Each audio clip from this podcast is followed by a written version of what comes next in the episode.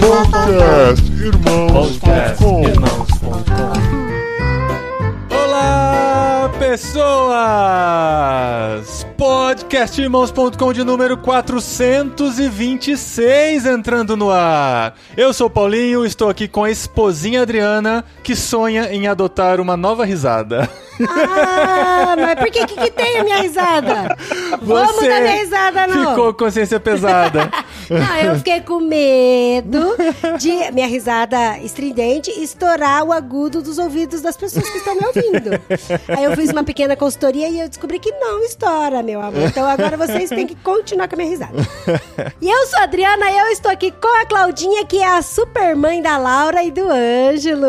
Olha Aí, só. Claudinha! E eu sou a Claudinha, mãe da Laura, do Ângelo e esposa do Tiago, que também está aqui com a gente hoje. Isso aí, gente. Vocês não nos veem, mas nós nos vemos aqui. Estou vendo o rosto do Paulinho. Não sei se isso é uma alegria ou não, mas vejo o rosto do Paulinho e muito bom É. estar aqui de novo, Paulinho, no podcast irmãos.com com vocês. A gente começou a gravar podcast em vídeo depois de quantos anos? 14 anos gravando 14. só se ouvindo e agora a gente pode se ver. A gente descobriu que dá pra se ver e ainda gravar Não, podcast. não é que a gente descobriu, parece que a gente é meio lesado. Mas é porque agora a internet permite isso. Sim, Antes exatamente. Não, Dri, já permitia, já permitia. Não, nossa, Para, não! Dri. Cara, a gente mora quase na fazenda. A internet é rádio, agora não.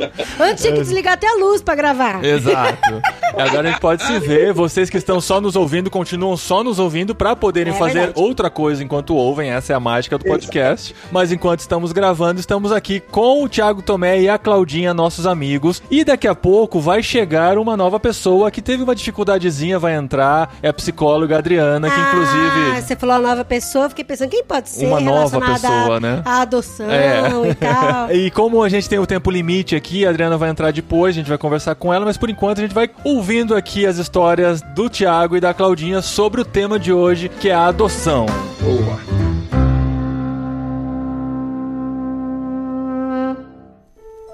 Esposinha, esse é um tema que faz tempo que a gente quer gravar no podcast. Faz muito, muito, tempo, desde a época da internet de escada, É gente, isso. pra vocês terem ideia. É verdade. É sério isso? Vocês queriam gravar desde essa época mesmo? É verdade, é verdade. É muito verdade. Ó, a gente Legal. tá. A gente vai fazer 15 anos de casado. Aham. E isso foi uma conversa que a gente teve na época do namoro, bem antes de existir podcast. Eu falei, não, é um assunto que eu quero conhecer, que eu quero me aprofundar, que eu quero conversar com pessoas, eu quero ouvir histórias. Porque, enfim, eu tenho várias histórias também com relação ao tema. E aí, quando a gente começou a gravar os podcasts lá nos primórdios, que o Paulinho ainda usava headset de microfone pra gravar com todo mundo.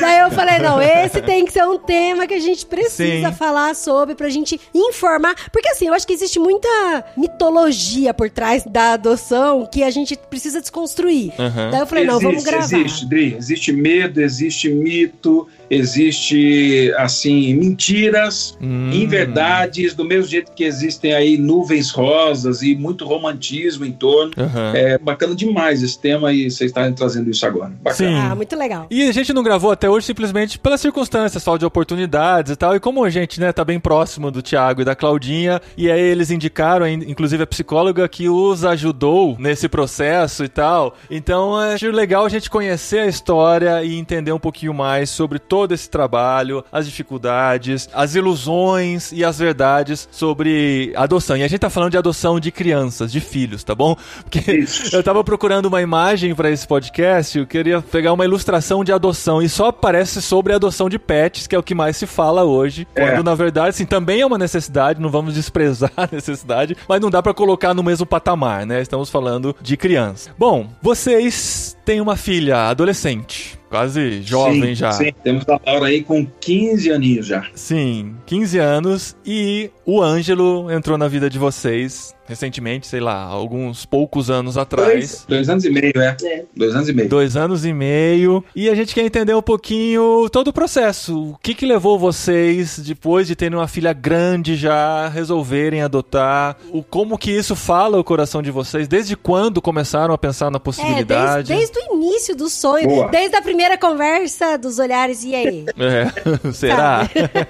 Rodrigo, mas sabe que foi assim mesmo, né? O papo da adoção com Veio a gente do casamento. veio antes do casamento, veio antes até mesmo do namoro. Uhum. A gente tinha um tempo de orar junto e ler a Bíblia junto, a gente foi se conhecendo e tinha uma amizade muito bacana. E nessa época, é lógico que já tinha, né? O olhar, o Gary Gary, babá.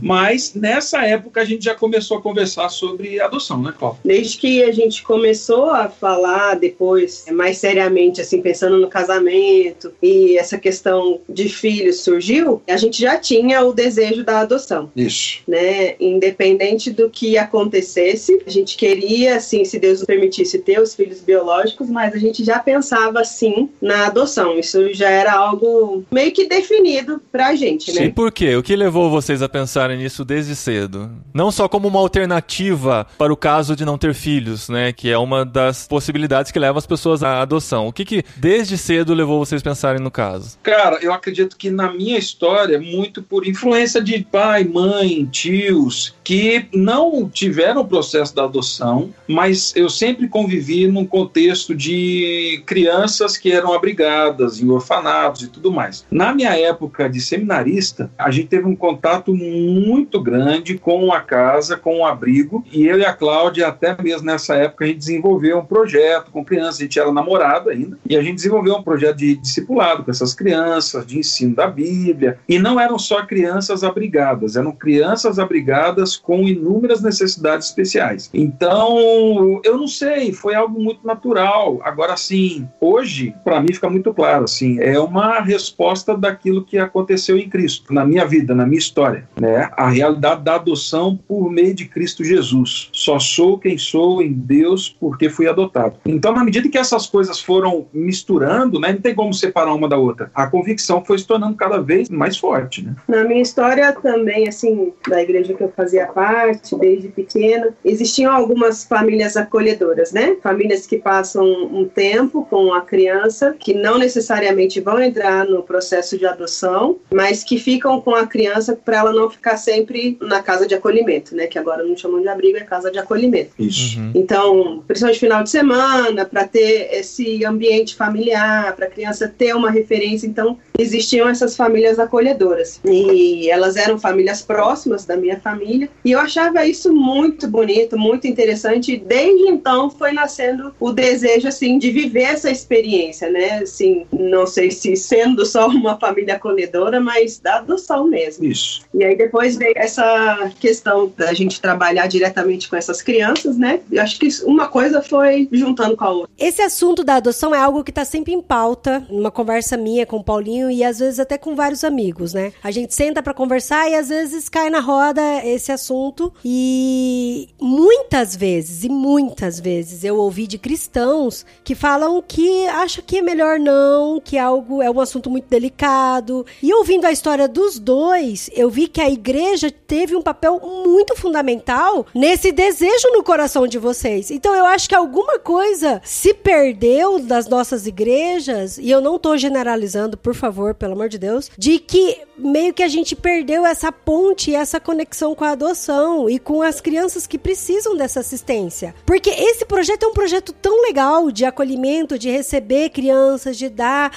é, uma estrutura, de conhecer, apresentar um mundo e você se doar para a criança e a criança aprender e a criança tratar também muita coisa, porque eu tenho certeza que nesse período vocês também foram tratados muitas coisas no coração de vocês, mas eu não conheço muitas igrejas que fazem isso. Então eu acho que isso acaba não formando essa mentalidade e essa necessidade. Eu acho que fica uma coisa muito distante, sabe? Tá lá e eu tô aqui. Não, eu estava falando com a Cláudia essa semana um pouco sobre realidade da missão da igreja tal. E, de novo, assim, não é estabelecer um juízo e uma linha divisória, mas realmente a forma como eu vejo, né? Hoje, nós como cristãos nos distanciamos daquilo que é mais básico, simples, que é do órfão e da viúva. No caso, hoje a gente está falando do órfão. Nós deixamos colocamos o órfão em outras realidades e, e tá certo, eu acho que extravasa, né? É, é, uma figura, mas o órfão em si, a gente deixou. E outra, eu acho, Dri, que às vezes é complicado porque as pessoas têm medo. Não foram poucas as vezes que pessoas muito preocupadas com a gente, gente que ama, gente que gosta da gente, gente que tá com a gente, mas que em algum momento falou assim: quem garante que vai dar certo? Sim. Ai, gente. Então, não, Dri, mas assim, essa é uma pergunta que vem de muitas experiências que podem não ter sido boas. E até assim, eu acabei falando numa série, né, sobre adoção na nossa igreja. Numa das mensagens eu, eu falo exatamente disso. Falei assim, rapaz, quando essa pergunta chegou, o que virou para mim foi o seguinte: quem garante que vai dar certo quando o menino chegar ou a menina? A pergunta que eu me fiz quando eu vi essa pergunta foi: quem garante que, Tiago, você vai dar certo? Sim.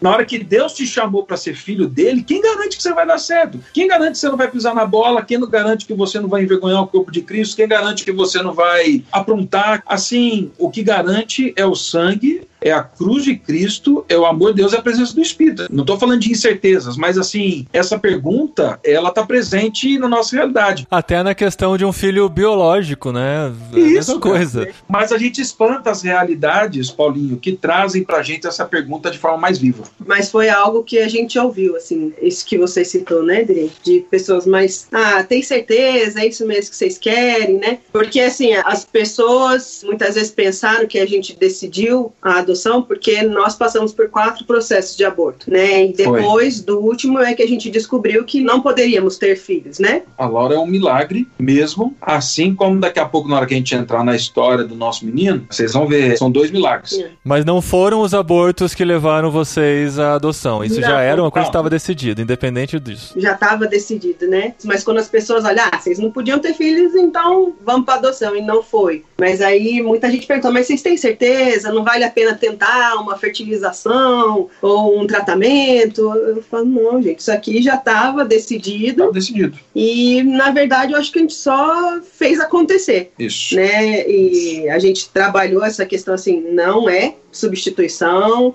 né? A gente não, não é uma ação compensatória, não é nada uhum. disso que é o que leva muitos problemas. Depois a gente pode falar com a Adriana sobre isso, né? Mas Legal. a frustração da pessoa tentar muitas vezes não conseguir, tenta transferir todas as expectativas para a criança adotiva, né? Mas isso, a gente pode falar isso mais para frente. Então, e eu queria até perguntar aqui pro Tiago como pastor, uma palavra talvez até de incentivo para outros pastores que estão nos ouvindo ou membros de igreja de como é importante a gente manter perto da comunidade, dos membros da igreja, essas crianças órfãs que estão nessa situação. E talvez a gente resgatar esses programas, que foram programas que causaram esse, essa motivação no coração de vocês desde quando vocês eram mais novos, né? E até uhum. o assunto, né? O assunto, trazer para a igreja esse assunto, de pensar sobre a necessidade dos órfãos e como a igreja pode ser uma resposta para isso. Porque às vezes a gente fica muito nessa de lutar contra o aborto, né? Lutar contra. E a gente é mais conhecido por esse motivo, uhum. quando na verdade a gente tem uma resposta para isso e a gente só fala do problema e não vem com a solução, né? Olhando para o nosso processo de adoção e depois quando a gente foi pesquisando e procurando e tentando saber mais, por incrível que pareça, gente, o número de cristãos é muito baixo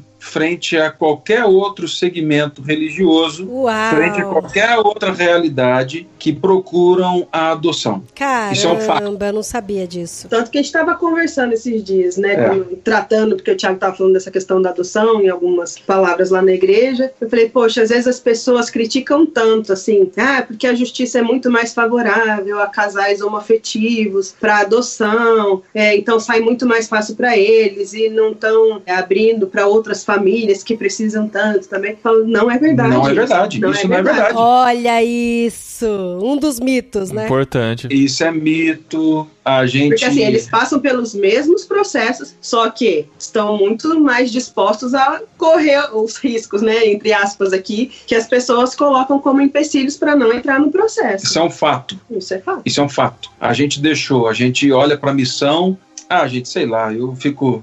Bom, vamos lá. Eu, é, é, Vai lá. Gente, é o seguinte, na hora que a gente tem que abraçar o, a bomba, eu não estou falando que a adoção é uma bomba, mas na hora que você tem que pular e falar, não, isso daqui é aceitar é meu, desafio, aceitar é. o desafio e podre valeu. Na hora que você tem que aceitar o desafio, é difícil, porque realmente envolvem realidades que mexem com você, mexem com a gente, mexem com o futuro, mexem com a família. Quando a gente começou a entrar mesmo no processo da adoção e fazer o curso, e depois que nós estávamos habilitados, nós fomos conhecer a realidade de duas crianças que, assim, tinham a mínima possibilidade de serem adotadas e elas não foram encaminhadas para adoção. Nós fomos conhecê-las, mas acabou que teve uma guinada no processo e não foram. Mas eram crianças, assim, portadoras de necessidade especial, com graves e sérias limitações. E aí, quando as pessoas souberam e falaram, mas vocês vão lá conhecer essas crianças? Sim, uma delas que não tinha nem as perninhas, né? E outras coisas, falaram assim, vocês são loucos? Eu falei assim, não, gente, é assim, não é isso, não é esse o caminho. Uau. Essa disposição de procurar para adoção uma criança com necessidades especiais estava no coração também? Então, aí essa é outra questão. Eu não sei se já querem entrar na parte dos processos, porque Tá. vem- na minha cabeça estão puxando vários fiozinhos. Mas é, mas é isso. A conversa lá, é assim lá. mesmo. A gente vai conduzindo. Porque assim, uma coisa antes até disso, que eu imagino que deve ser difícil no processo de adoção também, é você chegar pra conhecer uma criança, você já chega com o coração disposto a amá-la, né? Sem saber se vai dar certo aquele processo. Essa coisa de passar por algumas crianças até chegar Ai, na ai. criança com quem você vai ficar, no fim das contas, também deve ser bem complicado emocionalmente, né? A Adriana vai chegar daqui a pouquinho aqui, ó, mas eu acho que isso já ajuda até, Paulinha, a deixar claro isso. Durante muito tempo você teve aquilo que é chamado de busca ativa. Uhum. Então a pessoa ela tá habilitada para adoção e ela tinha a possibilidade de procurar crianças para adoção. Mas hoje o processo mudou, é um cadastro nacional, você faz parte desse cadastro nacional e mais com isso, cara, por mais que o processo tenha tornado um pouco mais burocrático, mas isso foi espetacular, porque você sai da realidade de procurar crianças para casais e você agora procura famílias que estejam aptas e prontas para Receber. receber uma criança. Então não sou eu, a questão não é se eu procuro e passo pelas crianças e falo assim, ah, gostei dessa, não gostei dessa. Não, Sim. é o contrário. Seu nome está lá. A Cláudia, eu acho que ia falar disso, da construção do perfil. Gente, isso é doloroso demais. Se vocês quiserem entrar nisso, isso é doloroso. Mas eu Uhum. acho que vale a pena. Nossa, gente, o tema é tão amplo, não vai caber num episódio só. é, Não vai é. dar. Tem muita coisa pra falar. Por isso que eu tô me segurando aqui, porque já abriu um monte de caixinha aqui. Não, mas Ah, assim, mas não- vamos lá. No fim das contas, você é apresentado para a criança e primeiro você lida com a história da criança antes de ver e conhecer a criança. Antes de ter qualquer vínculo, assim, da imagem, ah, porque parece comigo, ah, porque tem... Você primeiro precisa lidar com aquilo que ela já viveu e que a vara da infância tem conhecimento. Vocês preencheram então um formulário de perfil pra cair numa triagem, então. Acho que é muito mais do que um formulário, né? Ah, tá. É, não, não, porque eu tô tentando entender só. Eu acho que muita gente não conhece como o processo de adoção funciona. Sim. Né? Todo mundo Inclusive ah, é nós. muito demorado, nem vou entrar, mas não, não faz ideia por que, que demora ou se demora mesmo para todo mundo. A gente tava discutindo isso, inclusive, no nosso grupo, né, de mantenedores que a gente tem no Telegram. Aí eles falaram sobre isso, sim, por que, que no Brasil é tão difícil? Aí alguém argumentou, é porque no Brasil tem um jeitinho brasileiro, então tem que cercar bastante pra não ter nada errado nesse processo. Mas eu acredito que seja muito mais complexo do que isso, né, a resposta. Paulinho, tem inúmeras crianças que são. Ah, cara, aqui a gente vai só vai abrir caixa hoje. É, é, a realidade da devolução de crianças enquanto o processo não é finalizado é muito grande. Você quer saber uma dor Meu minha? pai amado. É que no processo de adoção do anjo nós conhecemos inúmeras crianças que foram devolvidas quatro, cinco vezes. Uhum. Você. E aí fala, não, por que, que é tanta burocracia? Fala assim, já tem ideia do estrago que é causado numa criança que foi acolhida cinco vezes e a família falou assim, não quero mais. Não é porque a criança é difícil, é porque talvez a família tinha um problema e a criança só revelou aquele problema. Aham. Enfim, fala de como foi a instrução, Cláudio. Vamos Sim. lá. Então, começando do começo. A partir do momento que você quer entrar nesse processo, né? No nosso caso aqui, a gente procurou a Defensoria Pública, que tem uma sessão especial para trabalhar com a, a vara da infância. Então eles até ficam pertinho assim no mesmo prédio, porque você precisa de um advogado para tratar do processo. Então, como tem essa sessão especial da Defensoria Pública, a gente entrou por ela. Então ali você começa a levantar todos os documentos. Então é revirar a vida criminal, de saúde, saúde mental, física, emocional, financeira, emprego, residência, Rede de amigos. tudo. Uau! Caramba! Né? Então, é um processo que eles querem saber assim, como você tá. Então, isso é só para dar a primeira entrada, né? Onde vão analisar essa papelada, o juiz aprovando, aí a vara da infância. Aqui no DF tem um programa, Um curso. um curso, que todo mundo tem que passar para fazer. Ainda não sei se já foi feito em todas as Uhum. regionais do Brasil, mas boa parte delas sim. E eu posso dizer que isso foi um divisor de águas. Ah, mas quando a gente entrega a papelada, a gente já faz a primeira versão do perfil Hum. da criança que você quer adotar. E o que que envolve esse perfil? O que que você Tudo. escolhe? Tudo? Tudo. E pra mim, pessoalmente, foi uma das coisas mais difíceis de se fazer. E eu tava até falando com o Thiago esses dias, quando eu tava relembrando assim disso, porque eu falei, Thiago, assim, eu me senti uma má cristã. Foram muitas conversas com Deus. porque literalmente eu estava fazendo acepção de algumas crianças. Aham. E aí vem assim, toda a história, lógico, que a gente não pode ser inconsequente também de dar o passo maior do que a perna. Cara, Então, e isso pro bem da criança, isso pro bem da família. E nisso, eu acho que a família tem que estar muito bem ajustada, em paz com Uhum. Deus, para falar assim. E tem que ser muito sincero com isso, assim, ó. Uhum. A gente dá conta de entrar nessa história até aqui. Pelo menos é o que a gente consegue ver. Depois do curso, você estica esse negócio. Foi muito foi bom. muito bom. Mas assim, nesse primeiro momento, gente, foi. Porque ali tá, assim, começa com questão de raça, idade, sexo, que tipos de doença você aceita. Aí se você coloca doenças tratáveis, quais são essas doenças tratáveis? Qual é o seu limite? Você aceita diabetes, problemas cardíacos, HIV, HIV, questões neurológicas, autismo, porque assim também vai até um limite do que o pessoal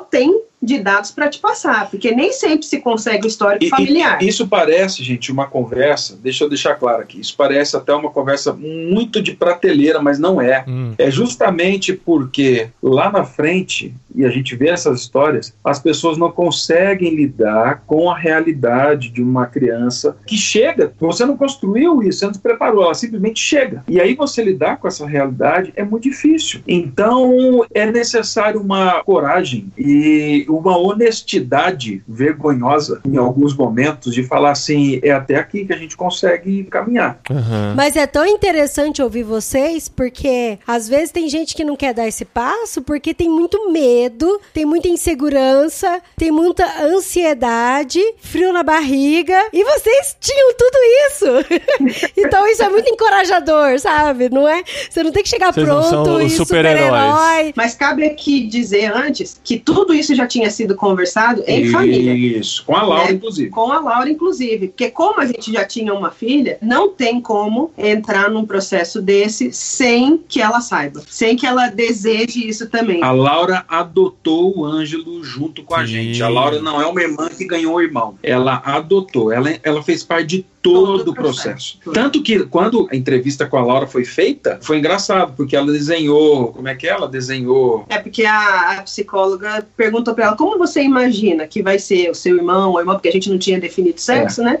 E aí a Laura fez, eu falei, até parecia que a gente tinha treinado a Laura pra fazer isso, mas a gente- nisso a gente nunca conversou, a gente só falou, olha, a gente não colocou nada lá, pode vir, né? Menino, menina, Menino, menina, de qualquer raça. né? Então o que, que a Laura fez no desenho? Ela fez vários bonequinhos, cada um de uma cor, Uau. e sem rosto. Cada um com um tipo de cabelinho. Ela falou, por que sem rosto? Ela falou assim, ah, porque Eu não sei se vai ser menino ou menina. menina, não sei, eu tô, só, só sei que ele vai já, já existe. Ah. Então, foi, Demais. Quantos anos a Laura tinha? Quando a gente deu a entrada foi em 2014. Ela estava para completar 10 anos. Tá, é a idade Isso. do nosso mais velho. É. Então, hoje tem 10 anos de diferença, né? A Laura tem 15 e o Ângelo tem 5. cinco. né? Isso foi uma das coisas que a gente colocou no perfil, que queria que fosse mais novo. E então a primeira vez que a gente preencheu o perfil, a gente colocou de limite de idade até dois anos. Porque a gente queria que a Laura tivesse também essa experiência da irmã mais velha, do cuidado, né? E curtir um pouco, assim. E a gente colocou doenças tratáveis, que não tivessem esse comprometimento neurológico. O motivo pelo qual a gente fez isso foi, no primeiro momento, por conta da realidade pastoral, assim, de andar de um lugar do outro. A gente vinha de uma realidade missionária e como é que vai ser, enfim. Então, algumas coisas pesaram. Mas a gente fez o curso depois, né? Uhum. Que o pessoal não dora a pílula, gente. Foi é espetacular, pelo menos aqui em Brasília foi. Ai, Adoro a que- pílula. Muito, Não, muito legal, assim, sem medo de colocar os dois pés no peito, assim. É o curso de orientação para pretendentes. isso. Ou para quem está no processo. Então eles começam o curso falando assim, ó, nós não estamos aqui para procurar um filho para você. Nós estamos aqui para procurar famílias que acolham e que recebam essas crianças que já passaram por todo tipo de situação que vocês não imaginam. Aí eles descrevem algumas e falam assim, olha, a adoção é a última instância, é quando nada deu certo mais na vida dessa criança, em que ela passou por todo tipo de abuso, todo tipo de exclusão, todo tipo de rejeição. Na hora que chegou no limite, falou assim: não tem mais jeito. Aí ela vai para adoção. Então é esse, é essa criança que vai. Por isso eu volto lá no começo, Paulinho. Rapaz, é exatamente a descrição do Evangelho. Quando Deus nos chama para sermos filhos dele, não é porque ele olhou e falou assim: não, tá aí legalzinho, bonitinho. Bonitinho. Olha a barba do Paulinho.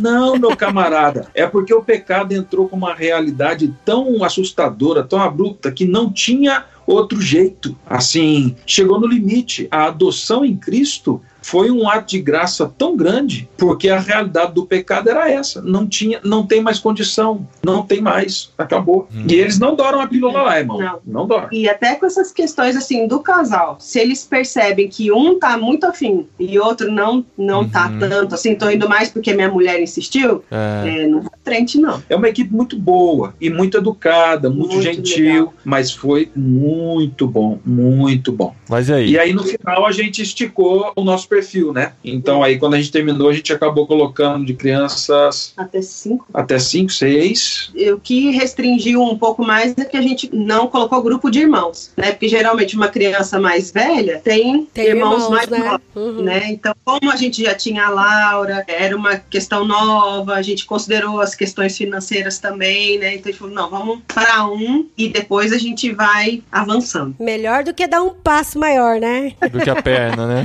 É. Então, por que, que é importante essa questão do perfil em relação ao tempo de espera? Quanto mais restrito o teu perfil, mais tempo vai demorar. Então, casais que querem só menina branca, de olho claro, sem doenças, Até, Recém-nascida. até recém-nascidos, recém, é, é, pelo menos o que constava até a época que a gente fez o curso, era quase 97% das pessoas do cadastro adoção querem um bebê recém-nascido. Sim. Crianças com mais de dois anos já entram num perfil de quase meio que adoção tardia. É, porque muitos, eu imagino, né? Não tem estatística nem nada, mas muitas pessoas que vão pra adoção foram porque tentaram muito ter um bebê e não conseguiram, e querem realizar o sonho de ter um bebê em Isso. casa, né? Isso, e não tá errado, Uhum. né? Não, Porque assim, não, é isso. isso que eu ia eu falar. acho que é isso. Só saiba que talvez o seu tempo de espera Seja maior. maior. Uhum. Ó, né? deixa eu fazer uma pergunta bem de ignorante mesmo, assim, no assunto que eu acho que já sei até da resposta, mas no Brasil, não sei Mas se pros no ouvintes mundo, ouvir a resposta, É, pros né? ouvintes ouvirem a É só resposta. por causa dos ouvintes que ele tá perguntando, Não. viu? Tem, tem, um, tem um episódio disso de adoção na série Friends, por exemplo, em que a mãe grávida entrevista pretendentes pra criar o filho dela. Sabe aquele negócio de encomendar antes de Sei. nascer e tal. No Brasil não existe isso. Não, Tá. Isso é um processo, lá o processo é totalmente diferente. É, Aham.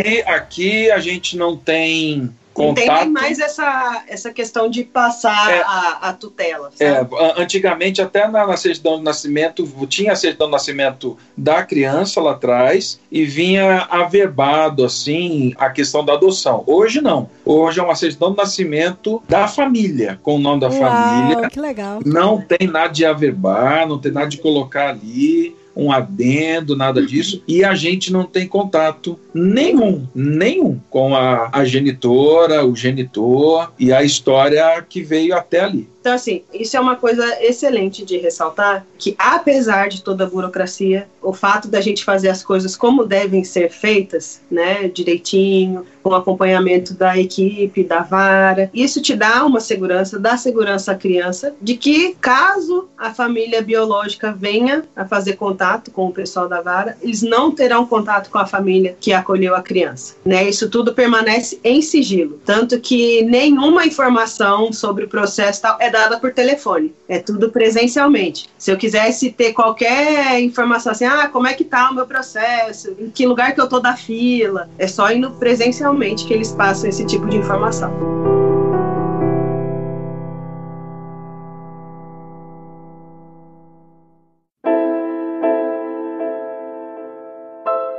Mas e aí, como é que vocês chegaram no Ângelo? Então, aí depois que a gente concluiu esse tempo do curso, que foi muito bom, tem as entrevistas, as visitas técnicas, né? Então aí a gente ficou esperando. É... Nós tivemos essa experiência de conhecer, nos foram apresentar duas crianças que estavam sendo encaminhadas para adoção, mas era uma realidade muito diferente. E as crianças portadoras dessas necessidades, nós fomos conhecer, mas acabou que o processo não andou. Uhum. Então nós voltamos e continuamos esperando. A gente vai chegar no Ângelo agora, a gente já entra nisso, mas foi muito engraçado, porque dois meses antes da gente receber a ligação falando do Ângelo, e a Cláudia vai contar como foi, a Laura um dia me procurou e falou assim: pai, eu não sei se eu continuo orando pelo pela chegada do irmão, porque parece que, não sei, a, a, frase que ela usou naquele momento foi assim: não sei se Deus está ouvindo essa oração. Eu acho que eu cansei, já faz oito anos que eu oro. Não foram oito anos de espera. Não foram oito anos de espera, foram oito anos orando. Tomou consciência é. de que ela gostaria de ter. O... Uhum. E aí, rapaz, eu confesso pra você que eu. Aquele dia quebra as pernas, né? Porque a gente continua. Mas não era só a gente, era uma experiência dela também, né? Uhum. Enfim, quando ela falou para mim isso, eu falei, eu acho que eu vou parar de orar por isso chegou a notícia. Uau.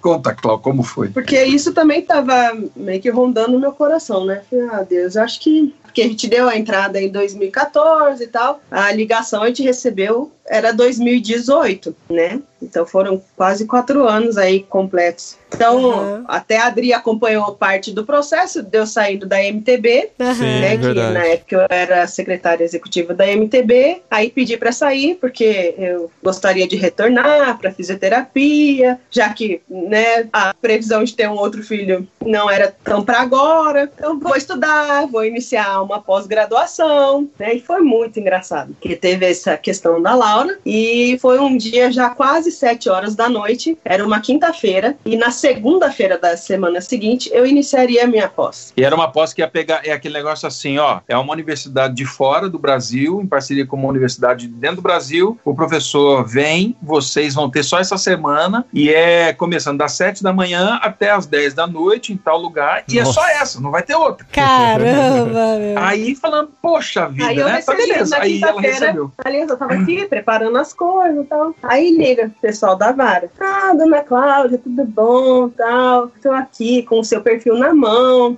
Eu queria fazer algumas perguntas para a senhora sobre aqui, esse seu perfil. Eu falei, gente, mas nunca recebi uma ligação para confirmação de perfil, porque tudo isso era feito pessoalmente. Uhum. Tá, mas eu passei recentemente, aí eu já, já confirmei, é, porque eles pegaram bem na questão de doenças tratáveis. Então a senhora pode me falar mais? Eu falei, mas eu passei, tem alguma coisa? E ela falou, não, é que é o seguinte, chegou aqui uma criança, um menino, que se encaixa no perfil de vocês, aí meu coração. o, meu coração o meu coração dispara até hoje quando a gente lembra da história. Ah, que legal. né, assim, uma coisa básica de se receber. É. Ela falou, só que ele tem uma questão na visão, assim, o prognóstico é que ele fique cego. Então eu quero saber se tudo bem para vocês, se vocês querem conhecer a história dele. Aí eu falei, olha, o meu marido não tá em casa agora, eu posso responder por ele que a gente topa, mas pra ter certeza, então eu vou falar com ele. Então você e a Laura, né? É. A Laura eu retorno junto, amanhã de manhã. Aí desliguei o telefone, respirei fundo. Aí fui lá no quarto que a Laura tava estudando. Eu falei, filha, chegou. Ah, que legal. Eu acho que chegou a hora de você conhecer seu irmão. Sério, mãe? Ah, que fofo. Ficou chorando.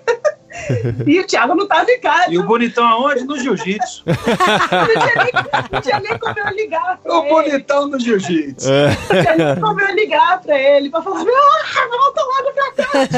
Foi um final de semana difícil. Porque eu falei, eu vou largar tudo. Eu não vou começar pós-graduação nenhuma. Eu quero mais conhecer meu filho, né? E eu não sabia nada. Não sabia se ia dar certo e tal. Eu falei, Tiago, você sabe como é que eu sou. É, você sabe que eu gosto de estudar, mas eu gosto de ser mãe. Então, foi um final de semana que, assim, questionei Deus também, né? Lógico. Daquela, pô, Deus, agora. Agora.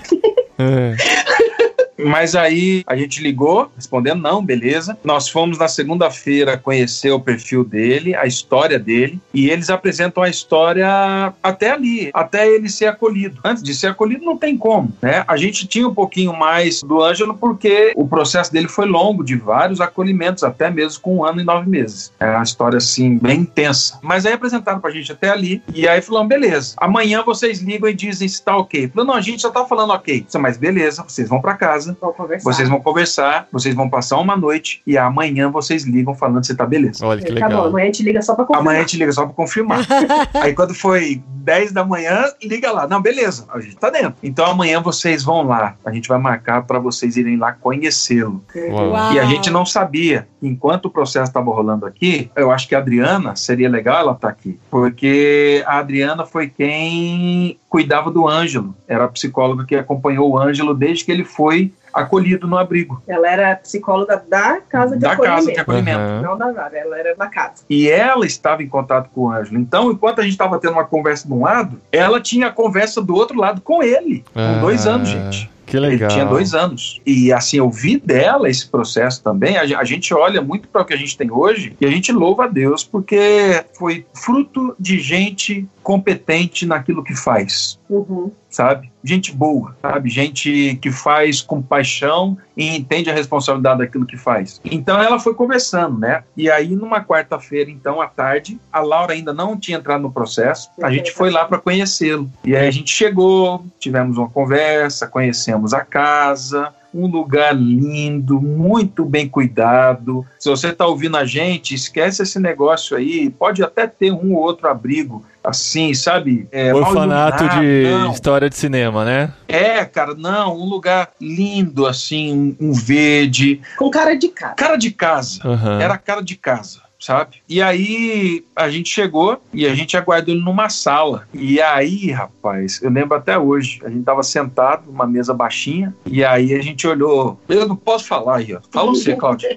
Eu sei que você ia falar. Eu vou falar da hora que eu olhei pra trás. Pô. Olhei pra trás e vi a, a figurinha de pé no- na, na porta e era contra o sol, só deu pra ver a silhueta dele assim, né? Pequenininho. Aí ele tirou o sapato, entrou, e aí a Adriana veio de mão dada com ele e falou assim: Onde você quer sentar, Ângelo? Aí ele ficou olhando, ele ficou olhando, ficou olhando, e aí foi quando ele veio e sentou no meio da gente. No meio de vocês dois? Foi. Uau, que demais. Sentou no meio, sim. Mas ele, no primeiro encontro, não olhou pra cima. Era o tempo todo O tempo todo olhando pra baixo. É. É, Ele não falava. Ele não falava, não falava. Ele estava, na verdade, com quase três anos, né? É, mas Era ele não falava ainda. Mas ele ficou quieto, assim, mas depois foi interagindo, brincando, né? Isso. Depois. Depois a Cláudia quase Teve um teve um, um mini infarto, porque a gente saiu e ele foi pro parquinho. E aqueles brinquedos de subir e pendurar, né? E a Cláudia, a mãe, assim, da Laura, que sempre foi muito comedida e tal. Aí, de repente, ele saiu correndo da gente e subiu naquele negócio e subiu lá em cima. Ai, meu pai. E a Cláudia falou assim. Meu Deus, meu Deus. Eu falei: Fica, fica na boa, fica na boa. Você não podia fazer E nada aí? ainda, né? Nada. E ele se pendurou, cara. Colocou as perninhas assim, se pendurou de ponta cabeça, ficou balançando. E a Cláudia assim, meu Deus! E eu falei assim, Eu não tô fica na, fica na boa, fica na boa. Você vai ter muito tempo pra ter emoção ainda. Fica em paz. E esse foi o, o nosso primeiro contato. E aí, voltar pra casa depois desse contato? Deve ser. Então, a gente fez pergunta pra eles, né? Depois disso, falou assim, ó, volta pra casa, pensa e liga amanhã falando se vocês querem continuar o processo. Exato. Queremos. Aí entrou em contato com o juiz, o juiz dá uma autorização para as gente poder- visitas assistidas. Uhum. E aí a gente perguntou, falou assim, quanto... é, De é, quanto em quanto tempo? Como é que funciona? como é que funciona? Aí ela, no primeiro momento, falou assim, olha, vocês podem vir o quanto vocês quiserem. Falei, mas qual é a média? Falou assim, ah, Tem gente que vem de três em três dias, tem gente que vem só final de semana, tem gente que só consegue vir de 15 em 15 dias. Mas nessa hora, gente, eu já confesso para vocês que já tava pai, entendeu? E aí eu falei, falei, não, gente, a gente vem todo dia, eu vou falar com o pessoal, Uau. com o conselho da minha igreja e com a igreja. Gente, a igreja teve um papel fundamental. tão fundamental tão especial nesse processo. A gente é grato à IPP, assim, indescritivelmente. Uhum. Mas eu liguei, eu falei pro conselho, falei, falei, oh, irmãos, eu, as minhas manhãs, ao longo desse processo, eu estou lá no abrigo, lá na casa, desculpa, estou falando a palavra abrigo, a casa. Porque também não era perto, né? Se a gente fosse direto daqui de casa para onde ele estava eram quase 50 quilômetros. Só que Uau. como a princípio a Laura não poderia participar, então a gente saía daqui de casa, deixava a Laura na escola, aí ia para lá para ficar uma hora, porque eu pedi autorização pro pessoal também do curso, que eu fui fazer a pós. Hum. Falei, ó, eu vou chegar sempre atrasada nessa primeira semana. É, então a gente ficava uma hora com ele lá, e aí eu ia para aula. E aí voltava no dia, era a mesma coisa. No primeiro dia foi assim, a gente vai. No segundo foi, é, vamos acordar. No terceiro dia já era assim, anda, anda, anda, anda. Vamos bora, bora, bora, bora, bora. Bora a gente tem que ver o nosso filho. Ai, e, e a gente começou a ver as respostas disso, né? Porque uhum. depois de um tempo, ele só tomava café quando a gente chegava. Ai, que coisa linda, gente. Ele ficava esperando a ele gente. Ele já se sentia filho de vocês, então. Foi né? algo e a gente crê que foi Deus no processo, sim. Foi. Assim, falar de adoção pra gente é um negócio gostoso. Uhum. A gente teve uma experiência muito, muito, muito boa. É. Né? É, eu sei que tem outras pessoas que não têm uma experiência tão fácil assim, mas o nosso foi muito, foi muito de Deus, né? Porque assim, do dia que a gente recebeu a ligação da vara e do dia que ele chegou aqui em casa, foi um mês. Uau! Então assim, foi um processo muito Mas porque a gente criou esse ritmo, gente. Uhum. É, de falar assim, não, nós vamos lá, vamos porque conhecer. A gente pensou, como que ele vai distinguir a gente dos voluntários que estão aqui, que vêm aqui para brincar com as crianças, né? Porque a gente ia lá e, como ele era pequeno, a gente brincava com ele, a gente lia livro para ele, coisa que os voluntários também faziam. Então, assim, como ele ia diferenciar? Lógico que tem o nosso afeto, o nosso cuidado de pai e mãe. E as crianças ia, na como... casa, né? As é. crianças na casa, a primeira visita é, é, o tio e a tia. Segunda, terceira, na quarta a gente chegava, a molecada já começava a gritar. Quando via o nosso carro. Ângelo, seu pai e sua mãe chegaram! Ai, meu Deus, que coisa linda! Que é legal. É e tem essa questão questão do. É, é, é, interessante, né? Eu tô, tô me sentindo bem motivada pela história de vocês e isso é muito bom, porque a gente conhece muitos corações de pessoas que têm vontade também, mas tem muito medo, né? E é tudo carregado de mitos, né? E é interessante que, assim, igual vocês falaram, essa é a história de vocês, né? A gente sabe que existem outras histórias, isso. mas a história de vocês é toda permeada de muita oração, de muitas pessoas que estão envolvidas no processo. Com a comunidade. Com a comunidade, com a igreja, com a filha. Mas também é interessante que também é muito cheia de ansiedade, de medo, de embrulho no estômago e todas essas coisas, de palpitação do coração. Então isso é normal, né? Isso acho que faz parte do ser humano. Porque eu fico pensando assim, como foi quando a gente teve a Laura, né? Enquanto você tá no hospital, gente, é uma maravilha, porque é enfermeira o tempo todo, indo ali, ah, nenê, tá bem? Ah, conseguiu trocar. Ah, né? Ai, vamos pôr pra rotar. Né? Quando você chega em casa com aquele neném, é um ser estranho. Que assim, a gente, mulher, teve relação com o bebê na barriga, mas é outra relação fora da barriga. É uhum. É alguém que você não conhece. É uhum. alguém que você precisa desenvolver uma comunicação. É alguém que você vai precisar entender quais são os sinais que estão te passando. E é no convívio, é no cuidado, é no, no se dar e de deixar receber que você vai conhecer, né? Então, assim, é uma pergunta que todo mundo faz, eu não sei se vocês iam fazer, se o amor é diferente, se não é. Não, não é. é, porque ele é construído né? É. Assim. E mais, ao longo desse tempo, eu tenho pensado muito nisso. Os filhos biológicos, muitas e muitas vezes, precisam passar por um processo de adoção pelos pais, pelo pai e pela mãe. Não é porque é biológico que você não construiu essa. Então, assim, isso aqui talvez seja um papo para uma outra conversa, é só abrindo um caminho aqui, mas, uhum. meu irmão, isso daqui é algo real. O que eu vejo às vezes dos conflitos familiares é porque não é que os pais não estão convertidos aos filhos, ou os filhos aos pais, é porque não houve esse caminho de adoção, sabe? De adoção do filho, da filha fala assim: eu sou seu e você é meu. E, e a, daqui para frente não, não, não, tem jeito. É, é, essa a realidade. E foi interessante. Esses dias eu conversando com uma amiga que passou por uma experiência, ela falou: Ah, Cláudia, é interessante, porque eu vejo na minha caminhada que por muito tempo eu quis ter um filho. Um filho para justificar que eu tinha tantos anos de casada e aí precisava ter um filho, um filho porque todo mundo na sociedade que eu tenho um filho. Tem, mas hoje eu quero ser mãe, né? E eu acho que tem uma grande diferença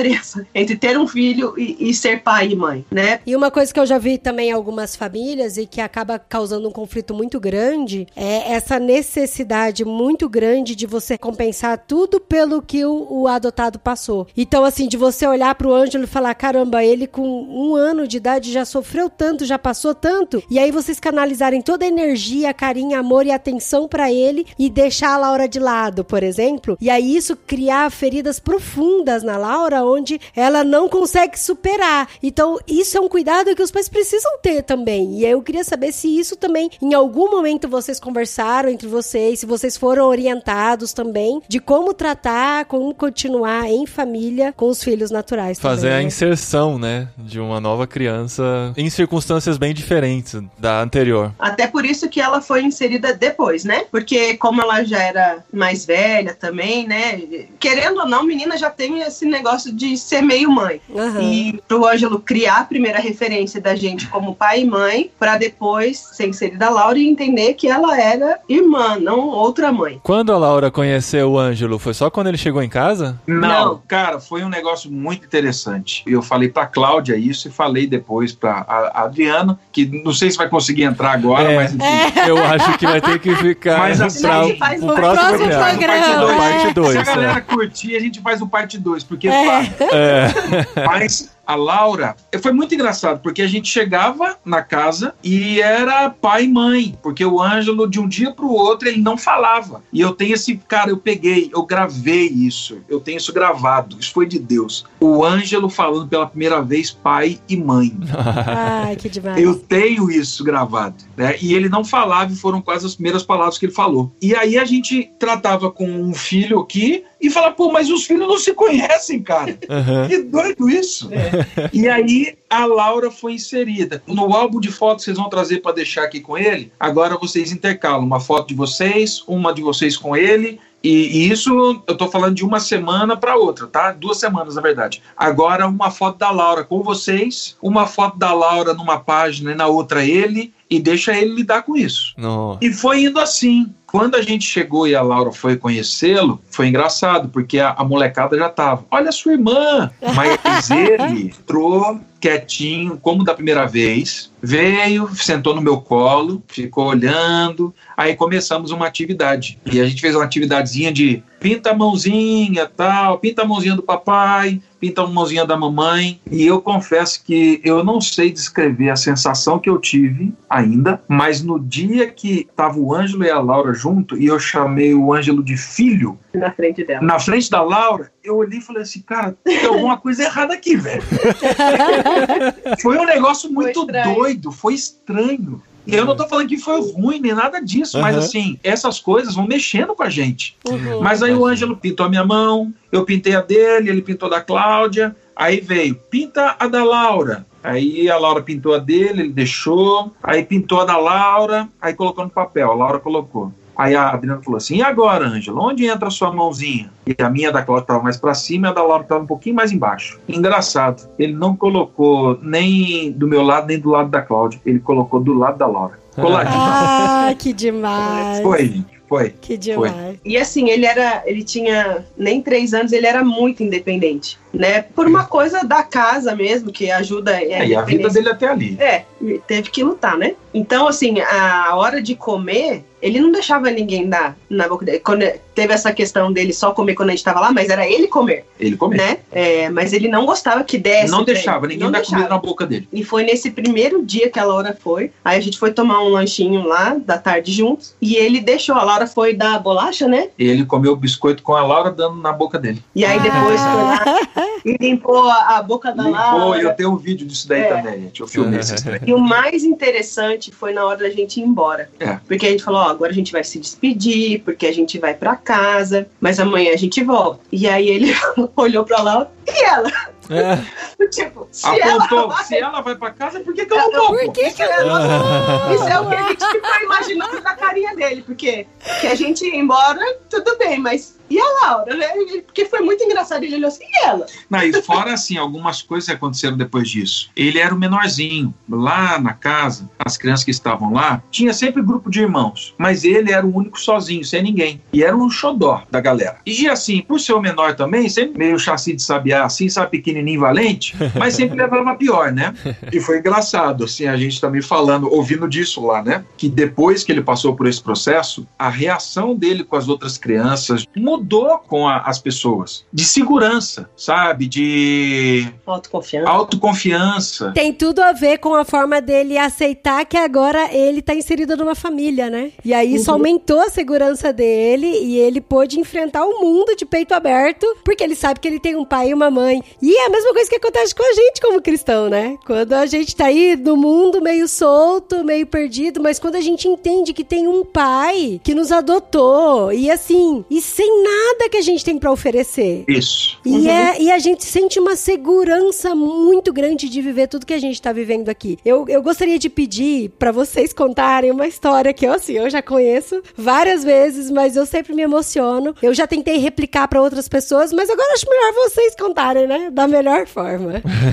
Assim, como a gente disse, ele falava muito pouco quando ele chegou em casa, né? Isso tinha muito a ver com o processo de afetivo dele mesmo, né? De uma construção afetiva, segurança. Ele começou a desenvolver a fala de pouquinho, tal. E ele chegou na igreja e a igreja acolheu ele de braço aberto, assim, foi espetacular. E tem um, um dos tios, que é um padrinho dele, né, que sempre brincava com ele. Quando ele chegava, a gente chegava na igreja e ele estava, ele brincava, fala garoto, como é que é seu nome? E ele não respondia, não respondia, não respondia, não respondia. Até um dia que ele perguntou, né, no caminho, ele falou assim, fala garoto, como é que é seu nome? Aí ele parou, olhou para trás, virou e falou assim, meu nome é Philo. Eu não sabia nem falar, meu, é, meu nome é Philo, não era nem nome.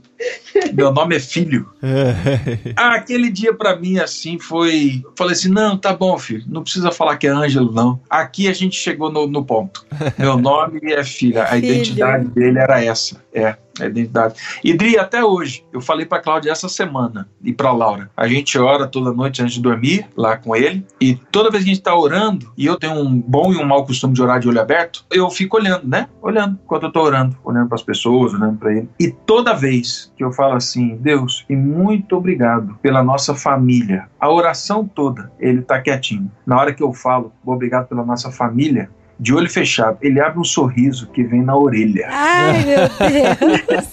Ele abre um sorrisão assim e fica sorrindo até o final da oração. Acho que a maior riqueza desse negócio todo é, é esse, assim, é- é- o fim é, não é a gente ter filho, não é a Laura ter irmão, é essa palavra. Assim, ele faz parte de uma família, nem mais nem menos. Ele faz parte de uma realidade. E ao falar o nome dele, isso tá muito interno Ah. já, né? Eu faço parte. não. Eu tenho um pai e uma mãe, por isso que eu sou filho. Isso é muito legal. E assim, e só pra falar também pro pessoal que tá ouvindo, que a gente contou aqui no processo, de que vocês falaram que ele tem um problema de visão, né? E a gente acompanhou todo o processo junto. De o Ângelo, ele precisou fazer uma cirurgia e eles tiveram todo o cuidado, né? E tá recuperando, né, Claudinha? Graças a Deus, graças, a Deus. Foi outro milagre que Deus nos concedeu, assim. Milagre, milagre. Colocou pessoas muito especiais para cuidar dessa parte. O Ângelo nasceu com catarata congênita e ela foi desenvolvendo no olho direito, principalmente ele quase não tinha visão. Uhum. Foi essa que precisou fazer a cirurgia, mas Deus colocou médicos muito especiais e muito dedicados e que reverteram essa situação para a glória Ai, de Deus. glória a Deus. E hoje o Ângelo enxerga quase 100%. Olha só. Que demais, que gente. Glória a Deus. Muito gente, bom, a gente. gente conhece o Ângelo, ele é um fofo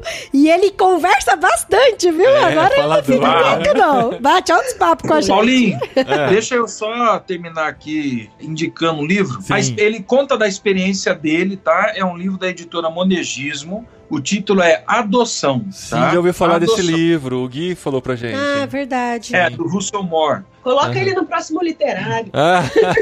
E ó, olha aí, olha aí. ele é um livro que conta, assim, ele, ele fala da experiência dele. A experiência dele foi diferente da nossa, principalmente algumas realidades quando eu falei da casa e os filhos deles estavam tal. Mas, cara, vale muito a pena. O livro é bom. E, assim, ali na nossa igreja, algumas pessoas têm lido o livro. Voltando no começo da conversa, né? Eu acho que a gente não só tem que falar. Eu acredito que palavras ensinam, exemplos arrastam. Eu louvo a Deus porque hoje não são poucos os casais, jovens casais da nossa igreja e jovens namorados que falaram assim: a gente acompanhou e a gente quer cultivar porque a gente quer entrar nessa história da adoção. Uau. Então, assim, não adianta, amigo. Eu, para mim, o negócio é tem que entrar no processo, tem que vir, tem que tocar o barco. Muito bom. Gente, muito bom conversar com vocês. A história de vocês é fascinante. É, de muito e poder linda. compartilhar isso com o pessoal é muito Aham. legal. Como a gente disse, a gente vai fazer a parte 2 com a parte da psicóloga, mas foi bom ouvir a história de vocês. A gente teve mais tempo pra ouvir a história, ficou mais completo. E a parte mais legal de gravar com vídeo é que a gente vê os olhos de todo mundo marejados. né?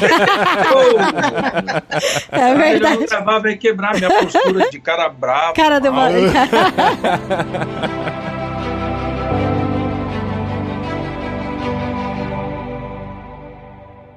A Adriana entrou aqui agora, eu vou só comunicar a ela que não vai rolar. Mas É. acho que ela caiu de novo. Adriana, está ouvindo a gente? Oi? Obrigado pelo esforço. Imagina a dificuldade toda que você teve.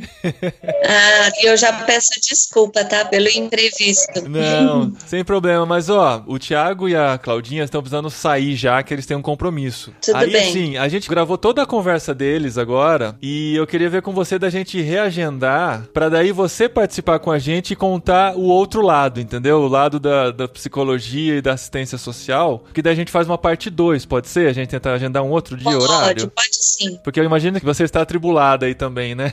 E, Adriana, eu já citei você aqui, eu e a Cláudia, falando da cena que até hoje me emociona, que é quando a gente estava sentado lá na sua sala, nós tiramos os Aham. sapatos, os tênis, e aí você entrou na sala de mão dada com o Ângelo, e eu lembro direitinho da silhueta dele, falei assim, ó, e a Adriana tava lá, a Adriana precisa estar aqui nessa conversa. É. né? É verdade. São boas lembranças, né? É. Aí na próxima você conta essa parte da história pra gente ver o. Tá pra bom. gente encaixar as duas histórias e entender todo o processo. Eu tô à disposição, viu? Tá bom. A gente levou os jovens e adolescentes da igreja lá na casa, onde Foi, foi mesmo. onde o Ângelo, a gente conheceu o Ângelo. E aí, até hoje, eu guardo na memória uma frase que a Adriana falou das realidades, das crianças tal. E eu falei assim, rapaz, naquele dia a Adriana olhou, olhou pro nosso lado, assim, tava aí a Laura. Falei assim, bom, se não foi com o Ângelo, eu assumi Acolheu. acolhi aquilo como se fosse com o Ângelo.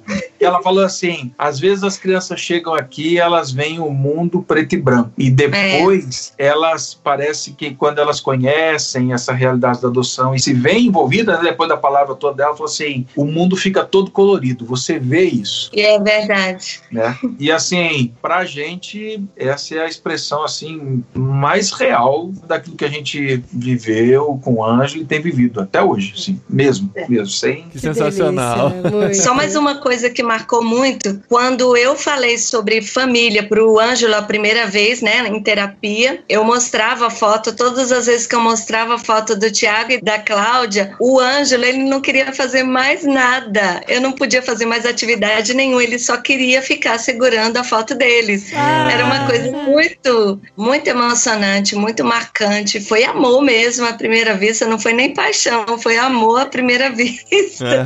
Foi uma coisa muito legal. Que gostoso. Ainda bem que a gente vai reagendar outro dia, porque senão eu tenho que trazer um lençol meio assim pra enxugar. Tanta emoção, o negócio é emocionante. Aqui já foi difícil já, a É. gente tá de fora, imagine É. vocês que estavam de dentro aí, deve ter sido muito especial.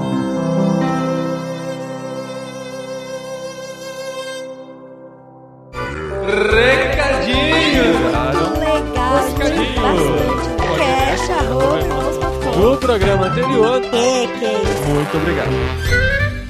Recadinhos, esposinha! Recadinhos porque somos filhos de Deus. Afinal, somos todos filhos de Deus, como diz, né? Não é? É verdade. Porque sou filho de Deus. É, é? eu mereço porque eu sou filho de Deus, né? Filho do rei. É, gente, mas olha aí que legal a gente fez esse programa. Sabe o que eu tava lembrando, esposinha? O quê? Há uns dois anos a gente fez aquele episódio com o Ismael e a Kellen sobre pais sociais. Então a gente já Olha tinha esbarrado só, no tema. Que né? da hora. Inclusive, é assim, a gente deixou bastante o papo fluir bastante, né? Aham. Com o Thiago e a Claudinha. E algumas vezes eu fiquei morrendo de vontade de interromper, só que eu falei, não, não vou interromper, não, vou deixar eles falando. Sim. E o que eles falaram sobre a casa de acolhimento, parecer com lar, eu lembrei bastante desse papo mesmo. Aham, tá lá, Porque tá. a gente foi visitar lá a cidade Isso. dos meninos e tal, é muito legal. É, parece uma casa, né? Não é aquela coisa de orfanato, de histórias de terror, histórias de super-heróis, sei lá. Isso é verdade. Aquela fase difícil e tal. Claro que são fases difíceis para as crianças, não é simples, né, passar por esse tempo, mas são muito bem acolhidos. Hoje a gente tem no Brasil lugares bem especiais que recebem essas crianças, dão amor e preparam elas para a vida também, né? Então é Sim, muito legal. sim. Mas gente, como você percebeu durante o episódio, nós mudamos o foco do episódio e ele se concentrou mais na história de adoção do Ângelo, né, por parte do Thiago Tomé e da Claudinha. A gente não entrou em muitas perguntas que nós tínhamos reservado para psicólogo, então faltou bastante coisa de informação nesse episódio. E se você sentiu falta, pode ajudar a gente também a preparar a pauta do próximo, porque tem muita coisa para falar sobre o tema ainda. Sim, inclusive, né, eu até comentei com eles, eu falei, olha, tem- eu tenho várias perguntas, é, questões psicológicas, espirituais e até técnicas mesmo com relação à, à adoção, que muita gente não sabe como é que funciona, mas a gente deixou de propósito eles abrirem o coração deles e contarem um pouco como foi essa história, porque é uma narrativa, né? A gente gosta de ouvir histórias e a gente gosta de entender como é que funciona muitas coisas assim, até dentro do coração, né, das pessoas. E assim, foi interessante, né, Drake, depois a Claudinha te escreveu, falando que ficou um pouco preocupada do programa ter ficado positivo demais e não ter mostrado as partes difíceis, as lutas, né, Aham. as dificuldades que a pessoa enfrenta no processo de adoção. Mas eu achei que isso foi muito bom. Porque, assim, no começo do programa a gente até fala sobre a questão de romantizar a questão da adoção, que isso é perigoso. A gente precisa ter um panorama de todas as realidades, de tudo que acontece, que isso não é tão simples. Mas eu falei pra ela, assim, que eu acho que o tema da adoção, ele já tá tão machucado, a gente ouve já tantas coisas ruins, que foi bom ela ter focado nas coisas boas. Apesar de que ela deixou entre linhas, e assim, e várias vezes ela falou, a gente esperou e orou por oito anos, Aham. a gente passou por um processo com outras duas crianças. Então você vê que tiveram dificuldades ao longo desse caminho, né? Mas realmente a gente focou bastante nas coisas boas que aconteceram com o Ângelo. É, e essas dificuldades ela até cita. Ela fala assim: não, pra gente foi, teve momentos difíceis, mas a gente entende que no geral foi muito positivo e deu tudo muito certo, né? E Sim. muitas vezes ela deixa isso claro e também diz que essa não é a realidade de todos. Então a gente vai conversar mais sobre isso no segundo programa. Não julgue esse programa somente por tudo que falamos até aqui. Tem muita coisa pra discutir. Saiba que a parte 2 é essencial para que o assunto fique bem mais completo. É, inclusive na parte 2 a gente vai contar com a psicóloga Adriana que viveu outras realidades, né? Aham. E como você sabe, nós temos a cabineirmãos.com, o grupo do Telegram reservado para os que nos apoiam financeiramente, nossos mantenedores, que entendem a importância do nosso ministério e participam com a gente. E lá a gente discute o tema do episódio atual, do anterior, do próximo. Dá spoilers. A gente dá spoilers, dá conteúdos exclusivos para quem está lá no grupo. Então é um grupo bem legal, bem ativo, que a gente tem curtido muito participar. E a gente também, todo mês, vai sortear um livro da Mundo Cristão. Olha É. Isso, No que mês legal. passado a gente sorteou o Evangelho Maltrapilho do Brennan Manning e nesse mês nós vamos sortear o livro Discipulado de Dietrich Bonhoeffer. Olha isso, que legal, gente. E tem tudo a ver, né? O Evangelho Maltrapilho com o discipulado. Ah, só pra falar que eu tô claro, lendo. tá conectado, tá muito conectado, um completa o outro. Inclusive, o Brennan Manning cita o, O Bonhoeffer. o Bonhoeffer no livro. E pra você fazer parte da cabineirmãos.com, a partir de 15 reais você pode se tornar mantenedor do podcast do nosso ministério. Entre irmãos.com barra compromisso pra você ver como pode participar. Você pode começar com 15 reais se você sente no seu coração em contribuir com mais. Nosso ministério é mantido pelas ofertas voluntárias. Nós não temos patrocinadores, temos apenas parceiros e você pode ser nosso parceiro e participar desse ministério também, fazer parte dos melhores amigos de irmãos.com no Instagram e da cabine irmãos.com no Telegram. Ainda sobre o Telegram, nós temos o grupo Olá Pessoas e a gente estava recebendo visitantes não muito, digamos assim, não muito bem-vindos, né? Não, mas a gente tem uma equipe top de Sei. administradores que É. chuta os visitantes que não são bem-vindos. Não, não chuta, mas eles. Não, não tá- ninguém chutava, mas. Não, ninguém chuta. Eles tentavam descobrir de onde vinha e tal. E eram pessoas que muitas vezes estavam lá mais querendo causar e chegavam lá por meios que a gente não entende muito bem quais. São pessoas é, que. algumas pessoas gostam de extravasar sua raiva na internet. é a É, real. e faziam buscas no próprio Telegram e entravam e acabavam caindo no nosso grupo, que o nome era Olá Pessoas, talvez pela facilidade do nome, digitavam Olá ou Pessoas, descobriam o nosso grupo e, na verdade, não se integravam muito com o que estava acontecendo. E os administradores do nosso grupo sempre foram muito atenciosos, tentavam entender por que estavam lá e tal, e muitas vezes a gente tinha efeitos colaterais desse grupo público. Então, decidimos fechar o grupo só para entrar diretamente pelo link. Então, para você entrar no grupo Olá Pessoas agora, você ou digita irmãos.com/barra Telegram, que eu fiz esse atalho, ou clica no post aqui desse programa e dos outros programas onde a gente divulga o grupo e aí você participa também das discussões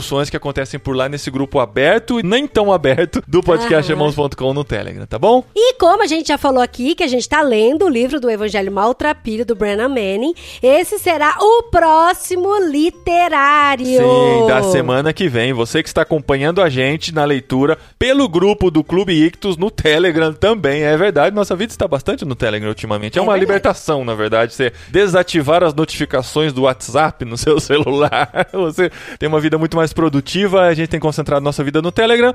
O Clube Ictus tem um grupo de leitura onde estão lendo o Evangelho Maltrapilho, tem calendário de leitura e tudo, comentários diários sobre os capítulos lidos. E na próxima semana nós faremos o literário aqui sobre esse tema. Gente, olha só que livro, que livro. Eu Tá ainda não lindo. terminei, tô no capítulo 6 do Evangelho Maltrapilho e caramba, meu, tem muita coisa pra discutir. Olha, não sei como que você vai fazer a edição desse programa, viu, amor? Mas tem muita coisa aí. É. Vou tentar fazer uma pauta dessa vez pra não ficar tão maluco na hora da edição.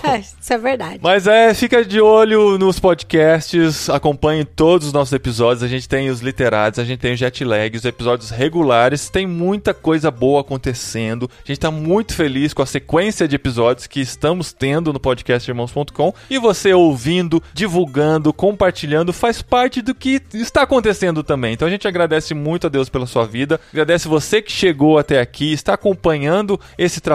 E a gente pede para você orar pela gente também, né? Pelo que está acontecendo, pelos próximos passos do nosso ministério. A gente conta muito com a parceria de vocês e a companhia nesse tempo aqui que estamos vivendo. Sim, e se durante o programa de adoção você quis fazer algum comentário, aproveite e comente no post. Você quis fazer alguma pergunta? Anota e manda pra gente, porque ela vai ser super importante pra gente montar a pauta do próximo episódio. Sim, que não será necessariamente o próximo, tá? Ainda vamos agendar, vamos fazer com calma, direitinho. Mas vem aí a parte 2 do episódio sobre adoção.